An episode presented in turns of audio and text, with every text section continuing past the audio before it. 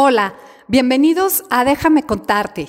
Te recuerdo que nuestro Instagram es déjame cont-arte y en Facebook estamos como Déjame contarte. Estoy feliz porque hoy tengo la oportunidad de entrevistar al maestro Claudio Miguel. Claudio es maestro en economía, pero también técnico cervecero.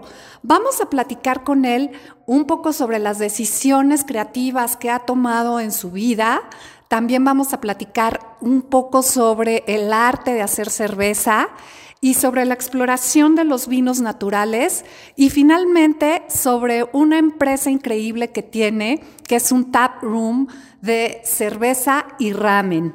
Eh, bienvenido, Claudio. Gracias, Sonia. Muchas gracias. Oye, Claudio, primero cuéntanos. Eh, hemos platicado hace unos días que tú estudiaste economía. Cuéntanos todo tu camino de la economía, eh, de esta gran ciencia que también es creativa. Fíjate que yo pienso que toda la ciencia es creativa y, y sobre todo las ciencias sociales y económicas también lo son. Pero mm, me llamó mucho la atención de este camino hacia la creación de cervezas. Cuéntanos, Claudio.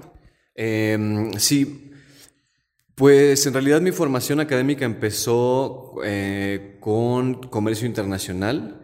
Yo pues estudié la carrera de, esto y luego em, terminé la carrera y yo creo que em, desde siempre como que hay una espinita de lo que te gusta y lo que no te gusta.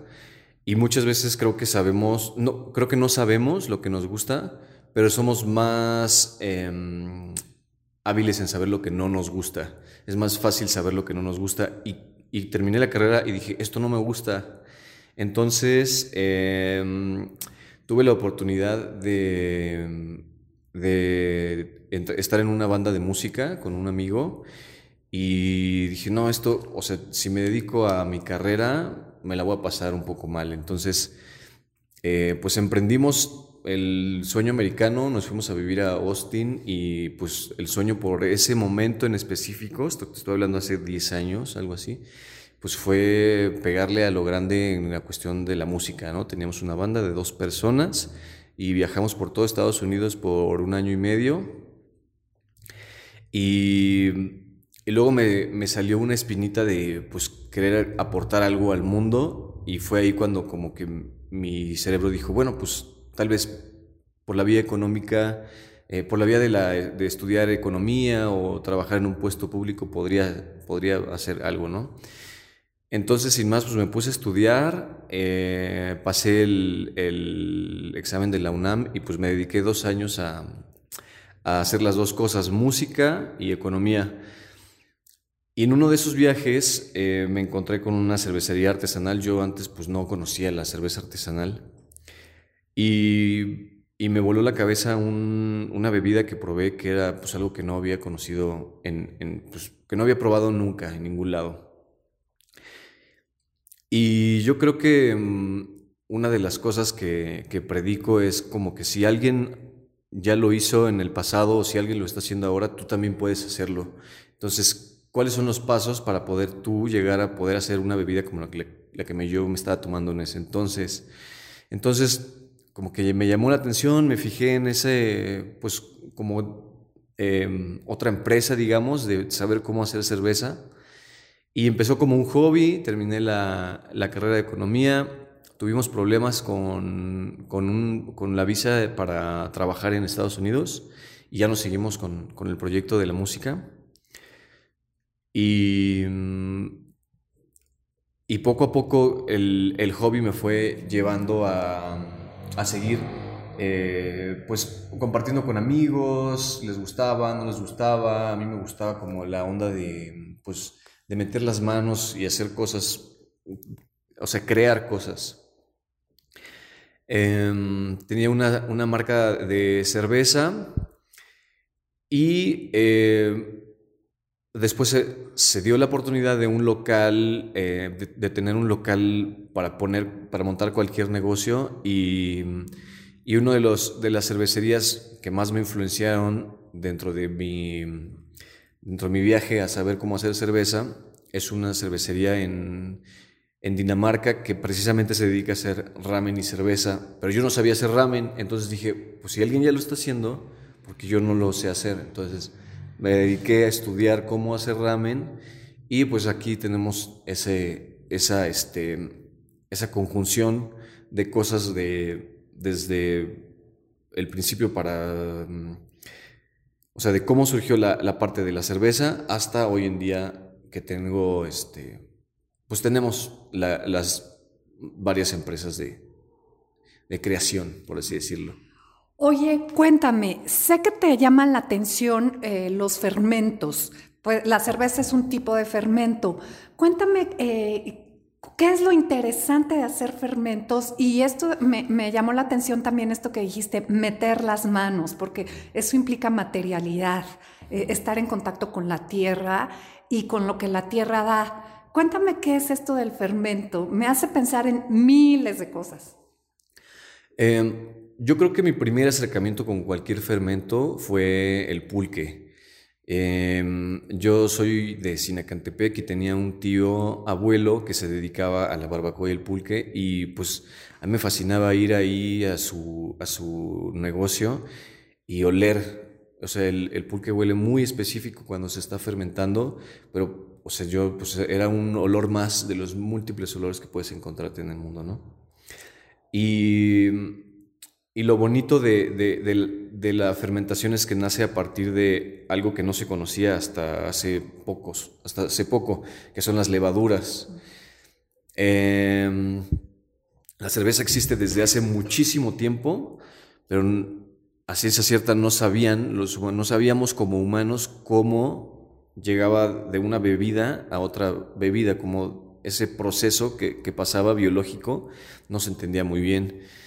Entonces a mí me fascina cómo eh, cuando se descubre la levadura, pues empiezan a surgir muchísimas este, vertientes de cómo hacer las cosas, de control en, esta parte científica y pues toda la parte creativa que se viene desarrollando desde hace varios siglos.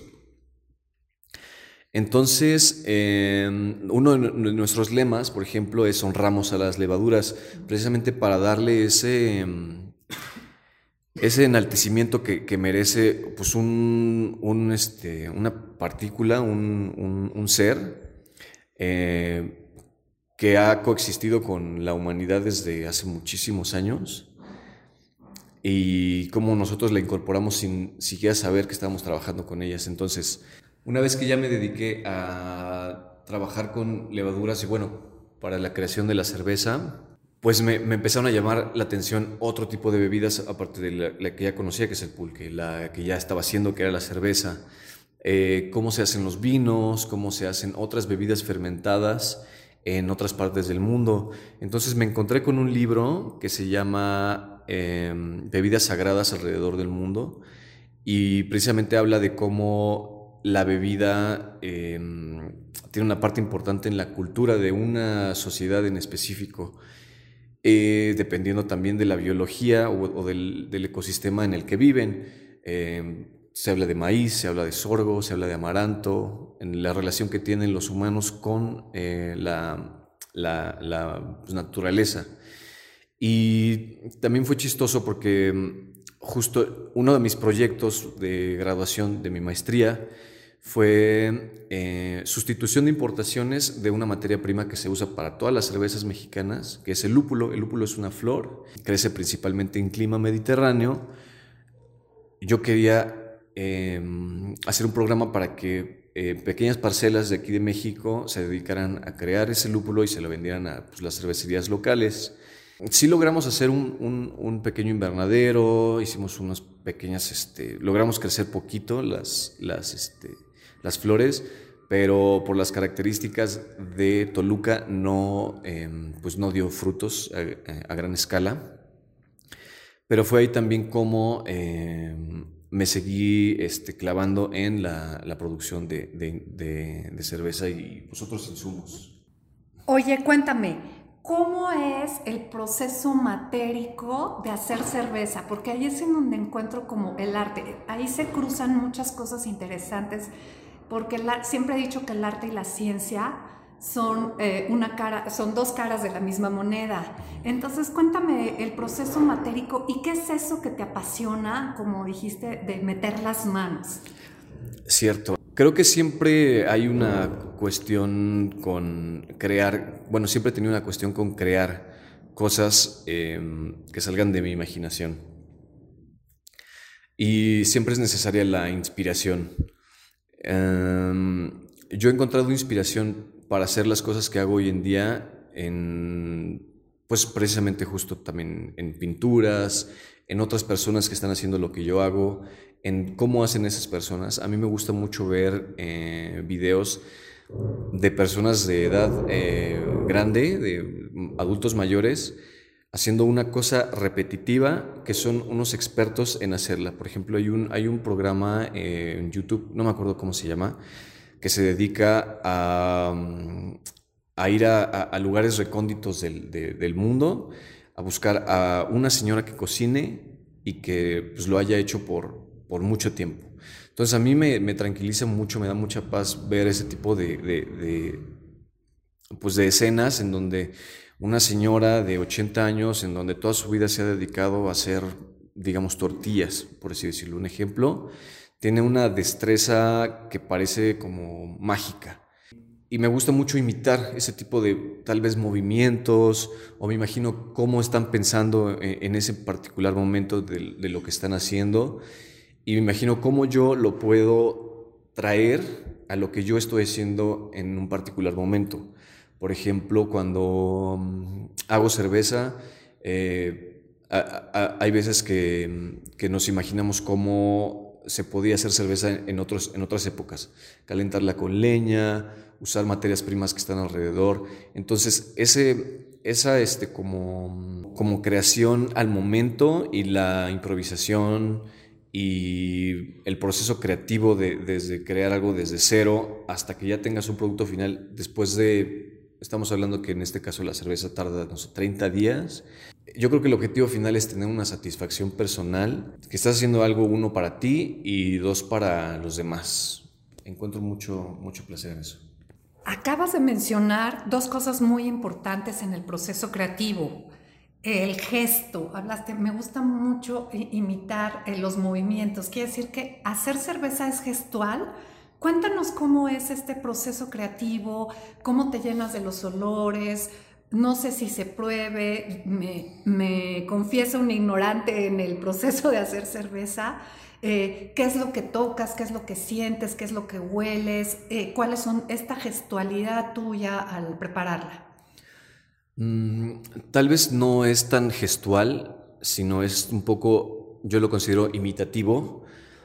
Mm, Ah, hubo, un, hubo un ejercicio cuando estaba eh, estudiando cómo hacer cerveza, en donde en una cata a ciegas eran unas copas de cristal, 10 copas de cristal, cada copa con tres ingredientes diferentes. Por ejemplo, en uno podía tener una uva, una, un pétalo de rosa y un, em, una nuez. En otro podía haber una, un plátano, otro tipo de rosa y una hierba. Entonces hicimos una cata en donde nosotros teníamos que oler esa copa y decir lo que estábamos oliendo. Y te encontrabas con que a veces un olor en específico, o sea, el real, te podía llevar a otro lado. Por ejemplo, en uno tenía una cereza y yo dije que tenía madera de, pino, por ejemplo. O uno tenía una fresa y yo decía que era papaya. Entonces esta, mm, pues cierta como sinestesia de lo que estás haciendo, viendo, oliendo, pensando, eh, te lleva a entender un poquito cómo funciona tu mente. Y en ese entender de cómo funciona tu mente, también puedes entender cómo funciona la mente de otras personas que están creando cosas que a ti te parezcan atractivas, ¿no? Por ejemplo, hay una cervecería en, en Bélgica que está haciendo unas cosas impresionantes con fruta, con especies mexicanas, eh, con, no sé, cafés de Etiopía, con frutos de Asia. Y, esa como creatividad de traer cosas a algo tan, pues por así decirlo, sencillo, que es hacer una cerveza, que una cerveza básicamente es extraerle los azúcares a unos granos, para que las levaduras coman esos azúcares y lo transformen en alcohol. Eso es básicamente la, la, teoría de cómo hacer cerveza, ¿no? Entonces, ¿cómo eso se traduce a... cómo eso lo, puedes llevar a, lo creativo, a lo ya hasta artístico, ¿no? Cómo, cómo eh, de ingredientes de la naturaleza otra vez puedes llegar a tener una, una bebida que le pueda gustar a todos. Cuéntame qué es lo más atrevido que has hecho en cuanto a cerveza, que digas, ay, aquí sí eh, estuvo durísimo, atrevidísimo. Cuéntanos, y además cuéntanos si lo disfrutaron los que se lo tomaron. De las cosas más locas que hicimos fue un fermento. Eh, tenía arroz, malta de cebada, tenía enebro, pera, manzana, naranja, ah, y limón eureka tenía. Em, estuvo divertido hacerlo porque era pues, la, primera vez que lo hicimos, nos atrevimos a, meterle de todo, em, justamente con esta premisa de fermentar cosas que están a nuestro alrededor. Yo tenía eh, un enebro que me consiguió un amigo, eh, unas naranjas deshidratadas que, que, me dio otra amiga. Entonces, pues usamos todo eso para poder hacer una, una bebida alcohólica y compartirla con, con los amigos. Eh, ¿Les gustó? ¿Les pareció algo, pues que no, pues algo loco, por así decirlo? No le llamamos cerveza, le llamamos este vino, vino de muchas cosas como vino de arroz. Y sí, pues estamos haciendo eh, más, más, más bebidas de este, de este tipo para, para pues, ser creativos con las, con las cosas que hacemos. Maravilloso. Oye, ahora sí, algo lo acabas de, de, decir, no lo llamamos vino, no lo llamamos cerveza, lo llamamos vino. ¿Qué tiene que tener una cerveza para ser cerveza? Y me atrevo de una vez a hacerte la otra pregunta. ¿Cuál, eh, ¿Cuál es el lugar de México en la industria cervecera? ¿Te interesa la industria cervecera o sigues en el plano artesanal? Eh, ¿Hacia dónde vas? Em, uno de los, de los em, cuando, cuando yo cumplí 30, eh, como que sí me dio una crisis de los 30. Entonces dije, eh, pues por lo menos me voy a poner unas metas a corto, mediano y largo plazo. Y una de las de las metas que me propuse de los 30 a los 40 años es que a los 40 años yo tengo que tener 13 entradas de dinero. 13 por ponerle un número, ¿no? Podrían ser 10, podrían ser este, 15, pero 13 me obliga a tener más de una por año, por así decirlo. Tres entradas de dinero para que a los 40 me dedique a crecerlas, a los 50 me dedique a disfrutarlas y a los 60 ya no me dedique a nada, ¿no? Cuando yo decido eso, pues ya se vuelve un poquito más claro cuáles son tus caminos a, recorrer por los próximos cinco años o seis años. Creo que la cerveza em, está en un boom ahorita, pero yo creo que siempre he sido como un poquito mm, como quisquilloso en no hacer lo que mucha gente hace o no seguir como el rebaño, por así decirlo. Ya, o sea, uno, uno podría decir, tal vez no hay tantas cervecerías, pero uno que está en la industria, pues sí conoce que hay muchas, muchas cervezas naciendo todos los meses. Y el destacar en algo se me hace muy importante. Entonces, eh, Empezó, empezó tal vez la empresa como cervecería, pero o sea, la fascinación por las levaduras siempre va a estar, pero si nos queremos meter a otros terrenos, ¿no? Con los vinos, los vinos naturales, otro tipo de, de fermentos que no precisamente tienen que ver con la cerveza, mm, que le vamos a llamar cerveza a aquellas bebidas fermentadas que de origen vienen de granos, es decir, em, maíz, en este caso cebada, eh, de trigo. Esa es como la principal característica de las cervezas. Y tenemos muchísimos otros estilos de, dependiendo del origen de los azúcares que obtengamos. Podemos tener, em, por ejemplo, el fermento de miel, se llama hidromiel. El fermento de la uva, y este se llama, se llama vino. De la, de la este, manzana sidra, y pues así tenemos de muchos. Oye, Claudio, nos acabas de decir que el fermento de la uva es el vino, obviamente. Sé que tienes gran interés también por los vinos naturales. eh, los fabricas, ahorita solamente es un interés creciente, tienes intenciones de seguir. ¿De qué se trata eso de los vinos naturales? ¿Cuál es la diferencia con todos los otros vinos a los que estamos acostumbrados? Eh, es un interés creciente. Eh, recientemente los conozco, no me había involucrado mucho. No soy una persona fanática de los vinos en general, pero los conocí hace poco. Mm, es una bebida de moda ahorita en Europa. Su principal característica es que mm, en el campo no tienen ningún tipo de mm, manipulación del humano. Eh, es decir, lo que te dé la tierra, no le, no le metes mano para, no sé, que crezcan más uvas por hectárea o que le eches algún pesticida.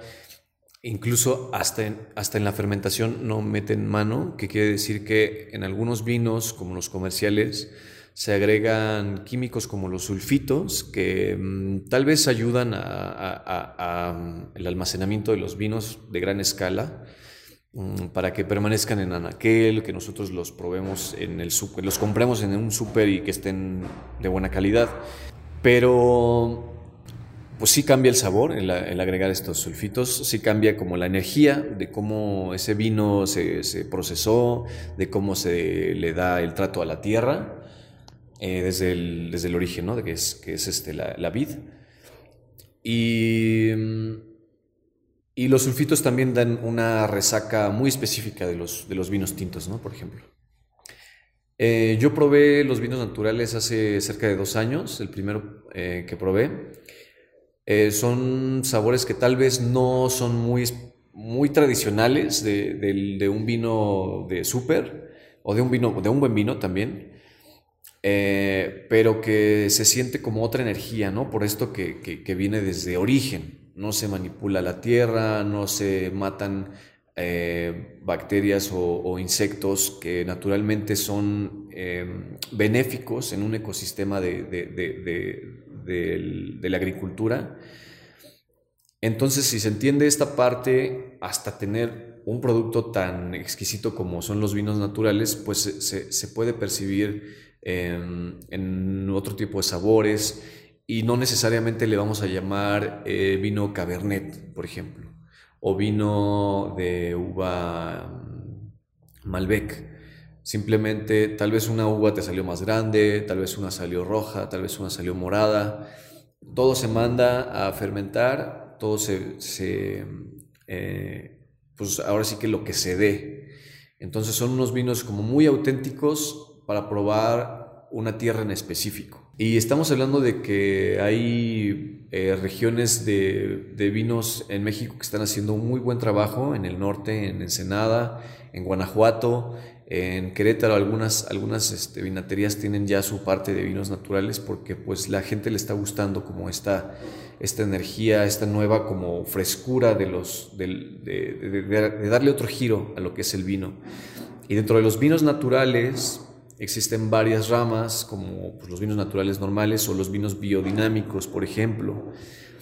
Los vinos biodinámicos, pues es una escuela que se tiene desde siempre, eh, no necesariamente es nueva, pero que eh, se le da esta, esta visión al, consumidor de que pues, es un vino que se cosecha en luna llena, por ejemplo. ¿no? Trabajan con la, la tierra, la naturaleza. Es un vino que para que eh, floreciera mejor la, la, uva.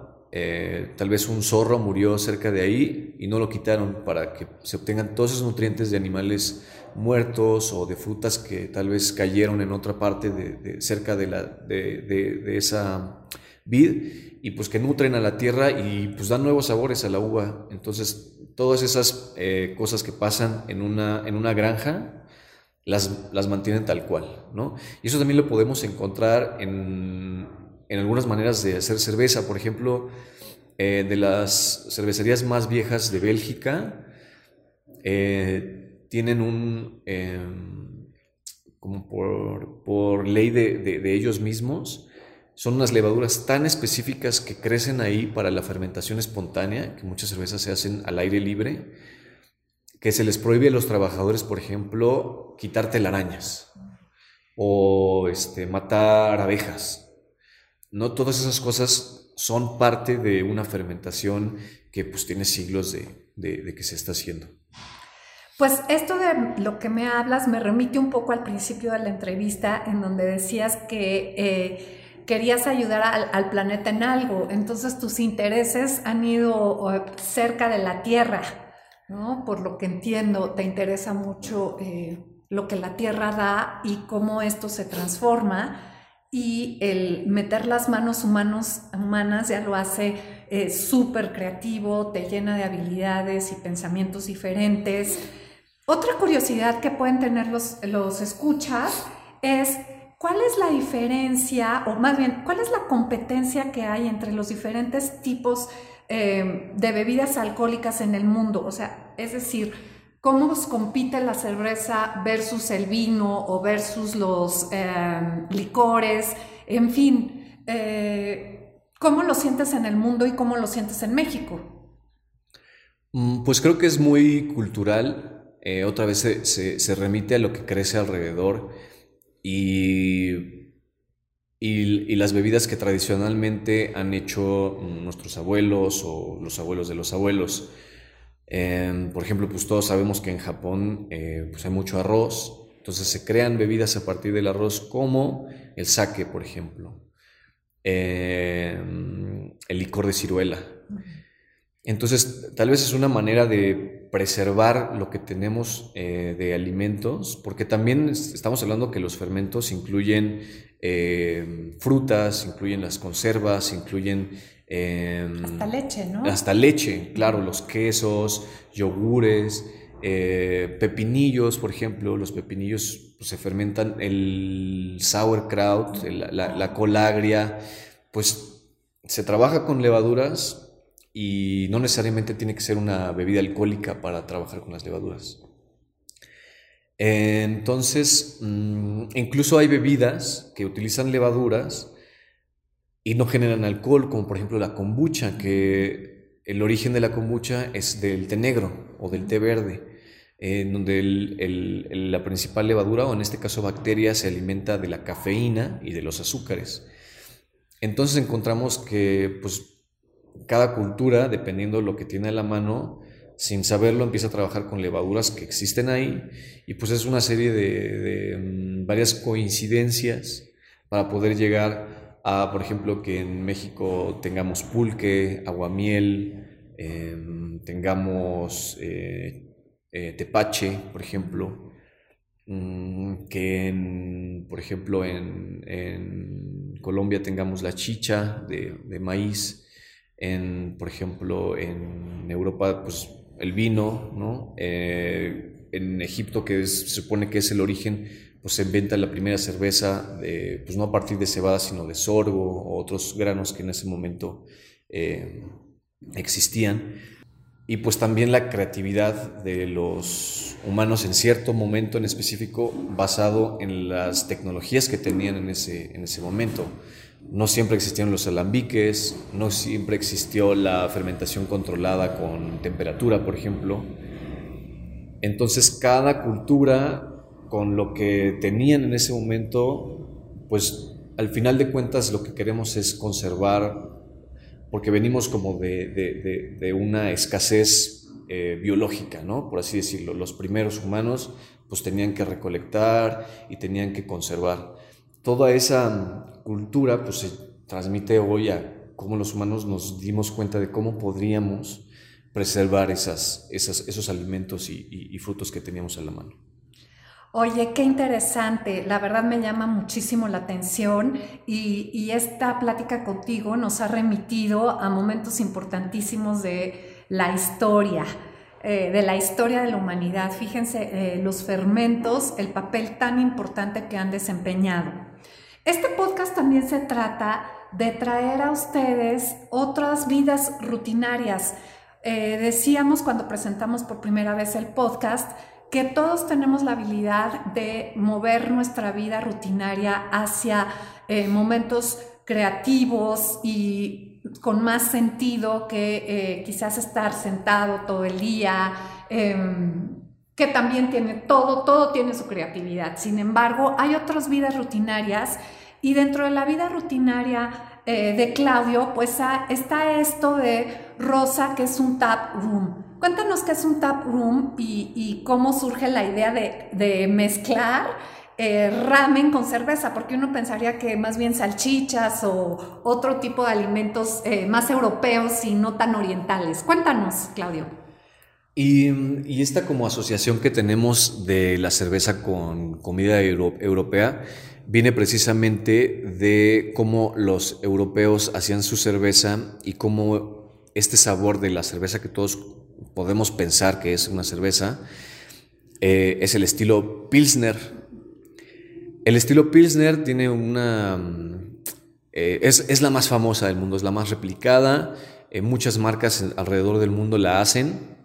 Y de ahí que, pues como la, cerveza Pilsner, Pilsner, se inventó en Europa, pues la asociamos con embutidos tal vez, con cosas fritas, comida inglesa, comida alemana principalmente. Pero ya metiéndonos un poquito más a cómo puedes saber una cerveza, y es que lo vamos a dividir en escuelas. La Pilsner viene de la escuela alemana, pero también tenemos la cerveza inglesa, que tal vez la podamos asociar con sabores más tostados, eh, más amargos. La escuela americana, que tiene, eh, bueno, la americana le vamos a llamar a la de Estados Unidos, que tiene mucho lúpulo, entonces son sabores muy lupulosos. Tenemos la escuela japonesa que tiene arroz, tenemos la escuela, mm, eh, incluso ya una escuela mexicana, ¿no? Hay un estilo que se llama Mexican Lager o Mexican Pilsner, que tiene maíz en, su, en sus ingredientes. Entonces, de ahí que, pues nosotros siendo unos cerveceros que hacemos varios estilos, eh, teníamos que tener un canal de salida, ¿no? Para todo lo que estamos creando, pues sí, o sea, sí está bien padre, ¿no? Hacer cosas y crear y, la, y creatividad, pero ¿a dónde va todo esto, ¿no? Entonces, el tener un espacio eh, para poder sacar todas estas cervezas que no solo nosotros hacemos, sino que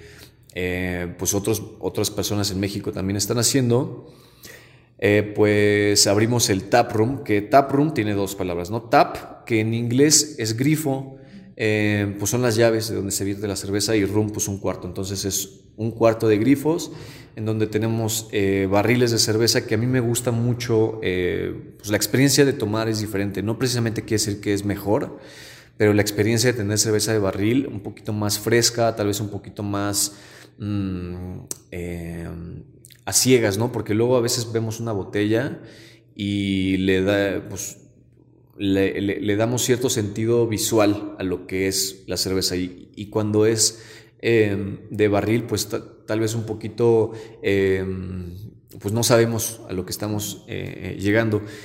Precisamente también era parte de, esto que es em, rosa, que el sentido de rosa es, eh, le, atribuimos un color a la levadura, le dijimos que las levaduras son rosas y que el taproom era una especie de democracia democratización de levaduras, donde no solamente eh, pues hay cerveza, sino también tenemos vino de barril, kombucha de barril, otras sodas eh, de barril, cerveza de jengibre, que no tiene alcohol, pero em, entonces es cerveza y bebidas para todos, ¿no? para todo tipo de gustos.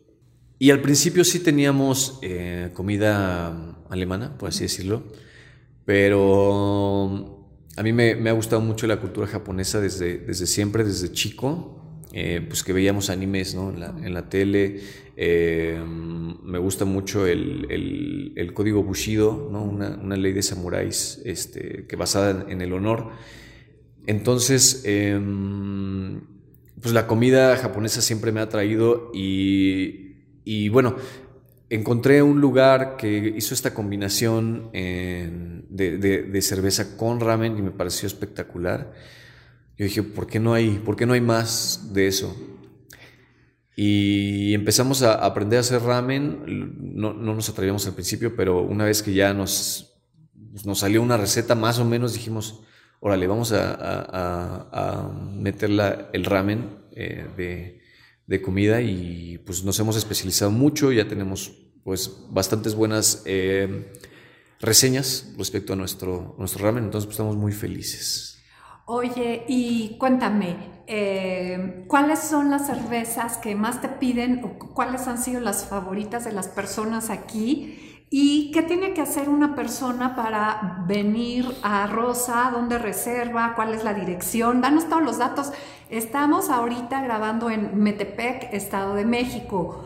Pero eh, si algún día vienen por acá o si tenemos escuchas de acá, que yo sé que sí, eh, ¿qué tenemos que hacer y cuáles son las favoritas y cuál es el ramen favorito? Ah, pues sí, si vienen a Metepec, que, espero, esperemos que si no son de aquí vengan a visitarnos pronto. Metepec es un pueblo mágico muy bonito. Y no sé, no sé este Metepec por, por tal vez la altura que tengamos o el clima que tenemos. Eh, las cervezas oscuras se van de volada. Es la favorita de las, de las personas aquí. Mm, algunas personas que vienen de fuera, pues sí, sí, bueno, todos, ¿no? Prueban, prueban otras cosas. Traemos unas cosas súper super padres de Ensenada, de la Ciudad de México, incluso de Europa también. Entonces, em, sin, sin, duda alguna las oscuras se mueven mucho, pero también las cervezas raras. Las cervezas raras que tienen em, ingredientes exóticos o ingredientes que no precisamente los encontramos en muchas cervezas son mis favoritas de recomendar a la gente para que pues expandamos juntos lo, que conocemos, lo que probamos y pues traer a Metepec que no, que no se había hecho, no se conocía a otro, a otro lugar que, que, trajera este tipo de, propuestas. Entonces estamos muy orgullosos de esa parte. Nos pueden encontrar en Instagram como arroba rosataproom con doble O y en Facebook igual como rosataproom. Y pues nada, échenos un mensajito y con gusto los esperamos aquí. Ay, mil gracias, Claudio. ¿Quieres decir algunas eh, palabras finales para terminar esta deliciosa entrevista? Creo que lo, que me queda decir es que mm, en todas, en todas las, eh, independientemente de lo que hagamos o de lo que nos dediquemos, siempre podemos encontrar un espacio creativo, no precisamente eh, de nuestro trabajo. A mí me gusta mucho también este, ir a experiencias nuevas, visitar la playa, ir a caminar al bosque, pasear con tu perro, salir con tus familias, tus familiares.